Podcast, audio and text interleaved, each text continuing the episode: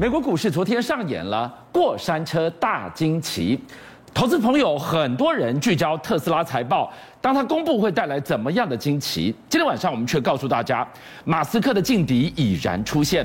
中国，中国发展电动车支援前线大计划，要透过什么呢？双向充放电的技术，六百四十万辆电动车回充电网，居然可以抵过一座三峡大坝。中国居然把电动车变成了。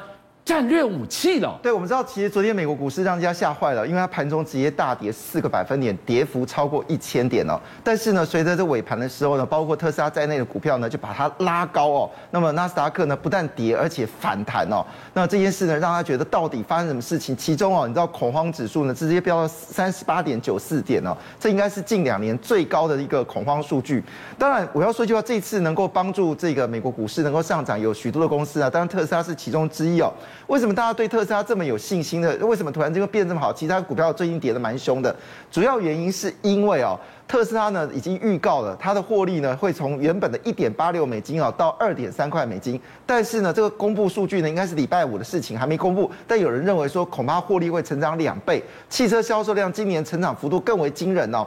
那为什么大家这么期待它哦？因为马斯克是一个很随性的人，对，他曾经讲一些很奇怪的话，然后但是讲话真的忘记了。在去年十月份的法说会，那时候是呃特斯拉销售业绩已经开始进入一个新的里程碑的时候，大家很盼望说，那马斯克你来讲讲话啊，对你的未来愿景是如何啊？结果马斯克说，嗯嗯嗯嗯，我我没有一定要去哦，没有重大事情不用用到我，没有重大事情不用遇到，不用让我出现。可是呢，据了解这次的法说会呢，马斯克会出来，那就代表那一天会有。Big news 要公布，那为什么 Big news 呢？大家可以猜是 Big news 是它的这个加州的工厂要这个德州工厂要扩产了吗？还是柏林的控厂要呃扩要真的三月会生产吗？大家猜这件事情可能不是，大家在思考一件事情，会不会捎来 Cybertruck 的新的讯息？终于有动静了，Cybertruck。对，因为我们知道前阵子呢，Cybertruck 有那个报价都移除了嘛，然后有那个一些讯息也移除呢，但是呢，路上已经看到 Cybertruck 的这个所谓的试用版，而且你知道吗？它的它的这个阳光下非常亮眼。首先，你看这个车机的基本上不像车了，它比较像是那个呃太空战士所使用的。你看它那个 LED 的前前车灯是整条的哦，这已经颠覆大家思考。而且重点是你那个是完全不锈钢，这个不锈钢可以在极端气候依旧能够闪闪发亮。大家在比较在意是说，它原本是用镭射来去除这个水渍哦，那这个雨刷呢还是出现了？为什么出现呢？因为国际的标准里面你就是要雨刷。那另外一件事，他不是说呢，他用这个所谓摄影机哦，看左右来车嘛，虽然应该不会有照后镜，但这一次呢，确实有照后镜，可是可以折叠的，主要是因为欧洲法规还是不能容许没有照后镜。不过这件事让人家兴奋呐、啊，因为之前传出来本来是二零二一年就要生产 Cybertruck 对不对？后来变成二零二三，会不会在这一次的今这个礼拜关键的时刻里面，马斯克会宣布一件事情，Cybertruck 提早可能在这个德州工厂。就会生产了，这真的是好事多磨。再过三天，他们第四季财报一出来，亮点处处。在这个财报里面，先来跟大家来预告一下，还可能看到什么样的好消息呢？对，因为我们知道，其实特斯拉思考的问题不单纯是它的产量问题，因为我们知道，以加州来说，它的单一工厂，我们知道，其实制造之神是那个呃，Toyota 嘛，哈，Toyota 应该算是最产出最厉害的。可是以加州同样规模的工厂呢，对不起哦，这个特斯拉的产量呢，就是比别人最厉害。那当然呢，里面透露一件事情，这么大的产量呢，会出现在德国跟这个呃，就是我们的德州跟德国。那为什么大家会在乎这件事情呢？因为现在特斯拉最有效率的工厂其在上海，而且还替他们出出口了十六万辆的车子。其实，马斯克做了一件非常神奇的事情，就是巨大电厂。好，这个电量不是在发电的，是储能的。那但是过去呢，这部分都是它的这个就是获利的一个减损，而不是获利增长。因为虽然能量很强，但这次会不会公布一个神奇的消息呢？因为马斯克在这几年哦，在这电池里面简直是神仙脑袋。我们现在看这一个一个的这个方块呢，其实就是所谓的电池储存厂。不论你家里要要用。或者你工厂要用，或者把它集合起来变成一个大型的储电厂，也就是说，德州透支太阳能或者风力发电多余的电，全都可以存在这里面。它的它的所存的量是用兆用兆瓦来计算的，非常惊人。而且更可怕的事情是，它要发展一个叫做太阳能墙壁。你放在家里面的时候，你白天如果用这个用电量大，你就可以这这个呃，你如果晚上没有用到电，这个电呢就可以充到你的这个墙壁。你白天要用的时候呢，它也可以反向输出。星期五的这一个财报里面，亮点当然是让车子跑得更远续航，让充电充得更快，车子的性能之外，更大的亮点是，原来马斯克脑袋里在想的，他在拨这个算盘是没错，储能的生意。好了。当你觉得储能生意是他 next big thing 的时候，我们要来告诉大家，他的最大劲敌也隐然现身了。中国，中国做什么？请全国之力打造一步一步一步的电动车，变成了战略武器啊！没错，这是一个思考逻辑。因为中国将来会有两千万辆车，如果这两千万辆车将来是变成储能的话，那会是什么得了？就这会是一件非常可怕的事情。为什么这个概念呢？其实这个概念理由呢，是来自于世界最大的北陵。北丰林抽水蓄能电站，我要先说一下，这个蓄水电站呢，基本上呢，它并没有水资源，它并不是什么河流进来，而是呢，它透过周围的太阳能跟风力发起电之后呢，由它从地下把水抽上来。那你多余电量越多，它抽的水就越多，所以在天气干旱的时候，它提供水的资源；在天气凉快的时候，它提供温度的调节。但是在缺电的时候呢，我就水力发电。对，我就水力发电。哇哇，这不得了！那这个概念非常好，所以使得中国的这个国呃发改会还有国家能源局，他们就觉得一件事情说，那如果今天呢，我们把电动车的电力也可以反向来输出了，万一缺电的时候，哎，这是个很庞大的数字，两千万辆车子同时反向。输电力，那这个 idea 呢，确实被执行哦。而且你知道中国的政策怎么样？说到做到。前阵我们不是看到吗？从现在开始，中国就不再补贴电动车了嘛。有但书，如果你的车子在三十万以上，你具备有就晚上你不用电的时候，可以把电反向去卖电的话呢，你的电，你这部车是可以得到补助的。说半天。